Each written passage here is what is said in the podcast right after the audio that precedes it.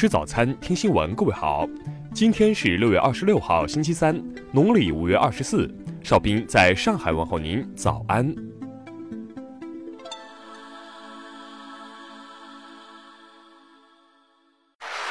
首先来关注头条消息。大连警方确认抓获嫌疑人，打人原因令人愤慨。近日，一段女孩深夜在街头遭暴力侵害的视频引起公安部和全国多地警方的关注和调查。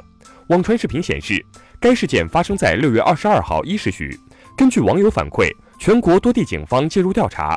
据大连市公安局官方微博消息，二零一九年六月二十五号晚二十二时许，大连警方经连续工作，在甘井子区南关岭一居民小区。将网传女子半夜遭殴打案件犯罪嫌疑人王某抓获。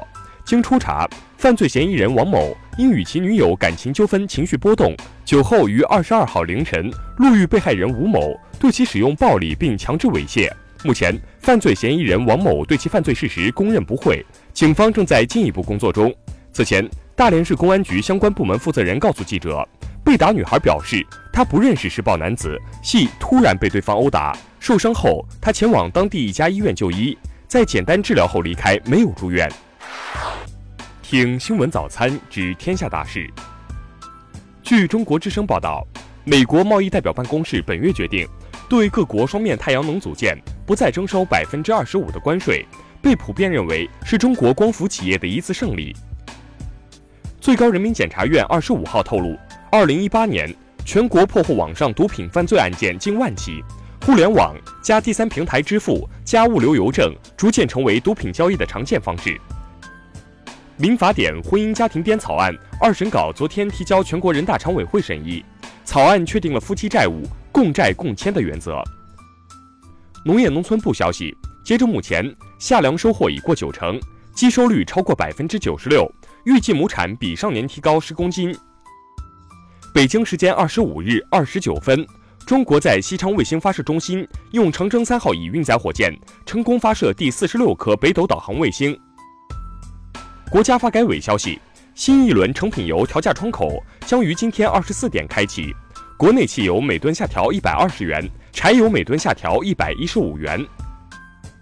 二十五号下午，招商银行、浦发银行、交通银行齐齐发布声明。对于外媒的相关报道进行回应，没有受到因涉嫌违反任何制裁法律的相关调查。二十五号，中国移动发布五 G 加战略，计划二零一九年在超过五十个城市实现五 G 商用服务，二零二零年在全国所有地级以上城市提供五 G 商用服务。下面来关注国际方面的消息。美国总统特朗普当地时间二十四号在白宫签署行政命令。对伊朗最高领袖哈梅内伊及其他伊朗高级军官采取经济制裁。英国外交大臣杰米里·亨特承认，在伊朗和美国之间的关系日益紧张之际，伦敦方面将考虑美国的军事支持请求。昨天，伊朗外交部发言人称，特朗普对伊朗追加制裁的这一做法，意味着伊朗对美国的外交渠道永远关闭。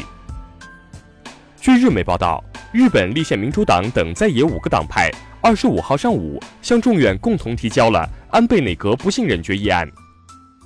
土耳其外交部长二十四号表示，土耳其已经购买了 S 四百系统，美国做出任何举动都不会令其放弃与俄罗斯达成的购买协议。日前，沙特阿拉伯开放了旨在吸引外国投资的永久居住权申请计划，但申请者首先需缴纳八十万里亚尔的费用。当地时间二十四时，两架台风战斗机在德国上空相撞后坠毁，搜救人员事后对飞行员展开搜救。目前，两名飞行员已确认一死一生还。比利时当局二十四号通报，一名图谋对美国驻比利时大使馆发动恐怖袭击的嫌犯在布鲁塞尔被捕。下面来关注社会民生方面的消息。四川省地震局数据显示，长宁县发生六点零级地震后。截至二十五号八时，共记录到 M 二点零级及以上余震一百七十三次。近日，玉林警方成功破获一起涉案金额高达四十六亿元、参与传销人数三点八八万人的特大传销案，全案共查封、扣押、冻结的资金资产价值七亿多元。近日。攀枝花交警部门查实当地一辆公交车有闯红灯的违法行为，遂组织约谈公交公司的安全员，并对驾驶员处以记六分、罚款两百元的处罚。近日，南宁一送考车走错考场还抛锚，一百四十名考生跑往两公里外的考场，交警随即协调私家车搭送，最终所有考生在开考前顺利赶到考场。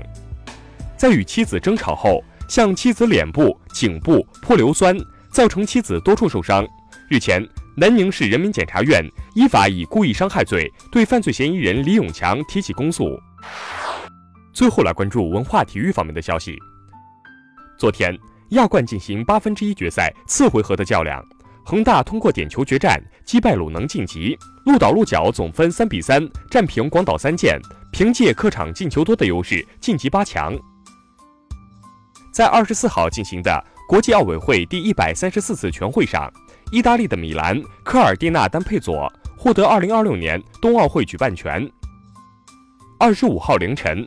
文学界泰斗徐中玉先生去世，享年一百零五岁。他主编的大学语文累计发行了三千万册。研究表明，喜马拉雅山脉地区的冰川消退速度正在加快。如这一趋势持续下去，喜马拉雅山脉的大部分冰川将在本世纪末消失。以上就是今天新闻早餐的全部内容，请微信搜索 xwzc 零二幺。也就是新闻早餐拼音首字母再加数字零二幺。如果您觉得节目不错，请在下方拇指处为我们点赞。一日之计在于晨，新闻早餐不能少。咱们明天不见不散。